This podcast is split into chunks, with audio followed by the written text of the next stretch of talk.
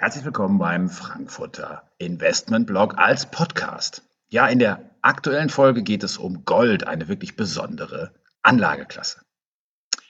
Hohe Schwankungen an den Börsen, die sind ein klares Zeichen für Unsicherheit. Und in solchen Phasen suchen Investoren oft sichere Investments oder zumindest eine stabile Absicherung.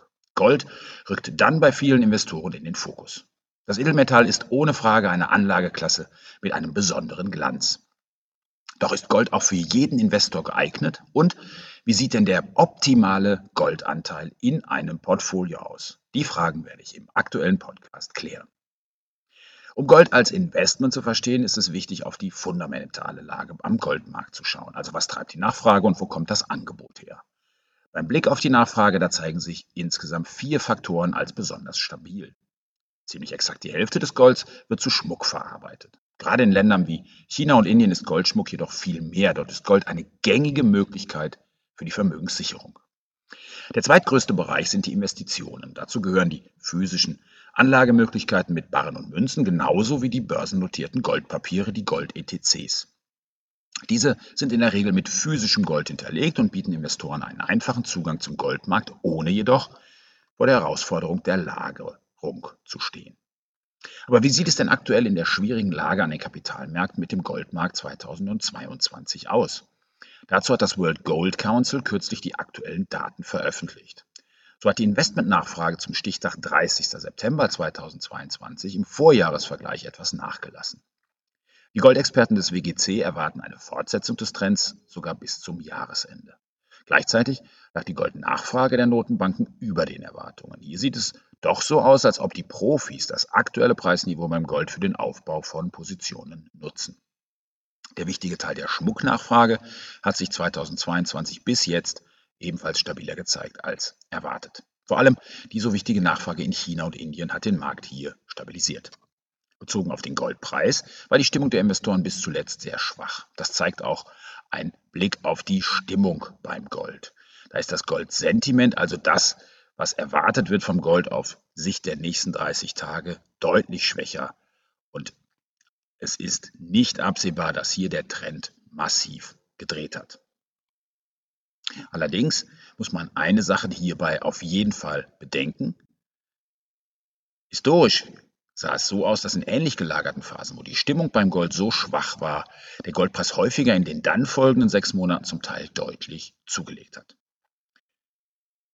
Stützend auf den Goldpreis könnte auch die weitere Entwicklung bei den Notenbankkäufen wirken. Dies ist schon seit längerer Zeit ein wichtiger Faktor bei der Beurteilung des Goldmarktes. So setzen immer mehr Notenbanken weltweit auf größere Goldanteile bei den Währungsreserven.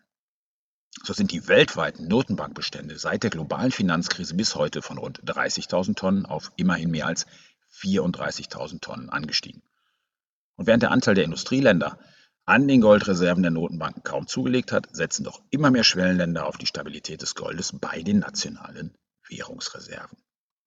Gerade in diesem Jahr nun steht Gold aber auch in der Kritik, so heißt es oft in der aktuellen Krise. Ja, da hat der Goldpreis auch nachgegeben und Gold hat seine wichtige Eigenschaft als Krisenschutz verloren.